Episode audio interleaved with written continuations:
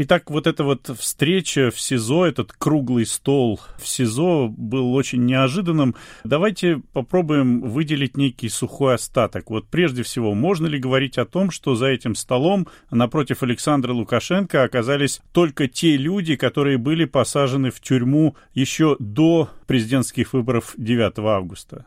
По-моему, да, в основном именно эти люди. Возможно, кто-то и после, но, по-моему, основные фигуры действительно они были еще посажены до выборов. В частности, э, Виктор Бабарика и большая часть участников этой встречи были люди из его команды. И вот э, сейчас есть информация о том, что на этой встрече был и Сергей Тихановский, муж Светланы Тихановской.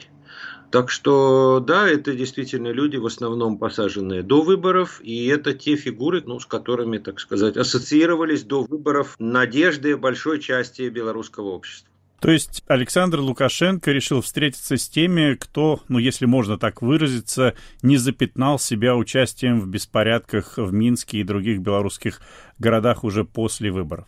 Ну, можно и так интерпретировать, хотя у всех этих людей, ну, кроме, может быть, Бабарыка и его коллег по банку, обвинение это участие в организации массовых беспорядков, в частности, у Тихановского и у других тоже. Так что сказать, что с ними встречаются, потому что они не запятнали, это не совсем так. Их как раз и обвиняют в организации этих самых беспорядков или в их подготовке. Ну, я думаю, что тут как бы смысл послания в том, что вот эти люди в Беларуси, они в тюрьме сидят в белорусской, а вот, условно говоря, там Тихановская, ну вот она за границей, а с эмигрантами о чем бы то ни было там беседовать, ну как-то не приходится. Чего добивался и чего добился Александр Лукашенко этой встречей? Mm, ну, с одной стороны, он сумел послать определенные сигналы, скажем так, зарубежным партнерам. Вот Европа говорит, вы должны вести переговоры. Лукашенко говорит, да пожалуйста, смотрите, я прям в тюрьме с ними, так сказать, с такими уж своими врагами. И то вот, так сказать, снизошел с высоты своего величия. А Москва говорит, что да, надо как-то с конституционной реформой, инклюзивный диалог, как говорит Сергей Лавров. Пожалуйста, куда инклюзивней? Прям в тюрьме, так сказать, сам сел. Э, вот. Так что вот эти два послания. И, ну, я думаю, что расчет Лукашенко на то, чтобы расколоть, скажем, общий фронт, который сейчас против него, послать какие-то сигналы, ну, скажем, умеренной части общества, как-то с ней договориться, с ее лидерами, ну и, в общем-то, снизить накал противостояния в обществе, который, судя по всему, его не устраивает. Да, он, в общем, готов применять силу. И, кстати, подавление вчерашних протестов очень жесткое. Многие эксперты говорят, что такое же, как было в первые дни после выборов.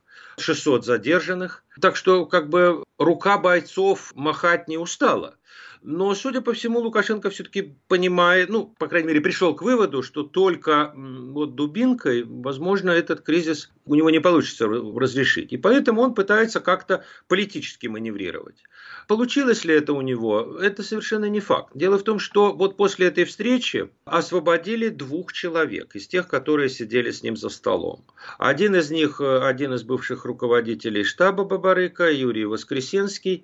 Воскресенский во время своей отсидки дал несколько покаянных интервью, Теперь, после того, как его выпустили, он заявил, что вот он будет работать над, так сказать, конституционной реформой, которую предлагает Лукашенко. Э, разумеется, призвал людей не выходить больше на протесты, но только двое. Вот Воскресенский еще один. А остальные, в том числе тот же Бабарыка, тот же Тихановский, не вышли э, на волю. И в этом смысле, как бы, диалог в тюрьме, он может быть только предварительным. После этого должен быть следующий шаг – освобождение своих собеседников. И если они пока не освобождены, а освобожден только человек, ну, в общем-то, сломанный, скажем прямо, это значит, что остальные не сломались и не согласились, судя по всему, ну, по крайней мере, пока или в том формате, в котором им предлагалось за 4 часа разговоров, они не согласились. И поэтому не исключено, что, ну, собственно, как бы в сухом остатке не осталось вообще ничего. То есть вот тот пиар, про который я вам сказал в начале, э, то есть послание Западу, да, я веду диалог, послание Москве, да, я веду диалог, и все. а как бы собеседники при этом сказали, ну, типа, нет, спасибо, мы пойдем в свои камеры, но на таких условиях мы играть не будем. Можно ли предполагать, что поехать в СИЗО КГБ Беларуси Александру Лукашенко настоятельно рекомендовали из Москвы? Вы знаете, я не думаю, что ему рекомендовали прямо поехать в СИЗО. В конце концов, он мог этих людей освободить или кого-то из них освободить и, так сказать, принять он мог э, послать какого-то высокопоставленного чиновника на переговоры с ними, освобожденными или в тюрьме. Но я думаю, что, скорее всего, и из Москвы, и из Брюсселя, и из Берлина на него все-таки оказывается определенное давление, что вот как бы силовым способом решать эту проблему не стоит. Надо как-то найти какое-то политическое решение. Возможно, ему сказали это как бы up to you. Вы сами решайте, как вы ее будете решать политическими средствами. Но не только дубинками, вот, не только пытками. Вот так это, в общем-то, нехорошо. И в том числе и из России, потому что, ну, как бы, вот когда рядом вот такая нестабильная ситуация, в общем, там это тоже не сильно кого-то радует.